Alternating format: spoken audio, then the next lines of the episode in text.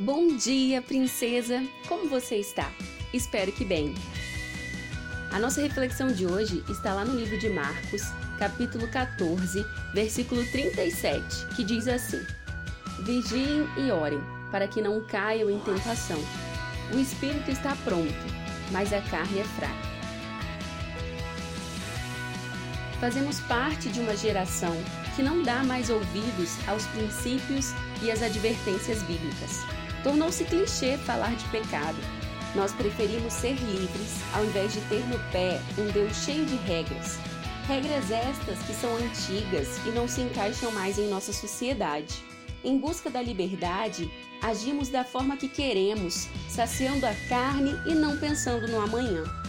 Como nós, jovens cristãs, devemos nos portar diante destes novos princípios? Devemos caminhar na contramão deles Precisamos lembrar que somos feitas de corpo, alma e espírito, e que enquanto o espírito está clamando pelo Criador e por desenvolver um relacionamento íntimo com Ele, nossa carne se prende aos desejos passageiros e mortais. Quando Jesus estava para ser traído e preso, chamou alguns dos discípulos para orar.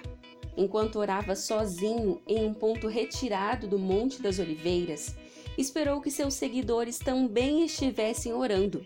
Mas, ao contrário, eles dormiram.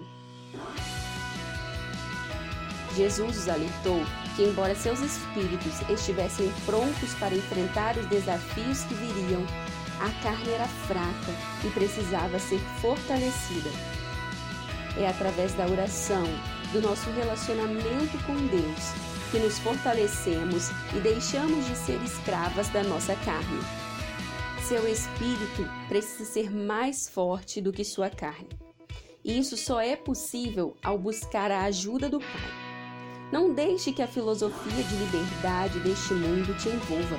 Essa liberdade passageira, apesar de parecer bonita, conduzirá muitas à morte. Não tenha como desculpa que a sua carne é fraca, princesa. Conecte o seu espírito com o do Pai e torne-o soberano da sua vida. Amém? Tenha um dia abençoado e até amanhã.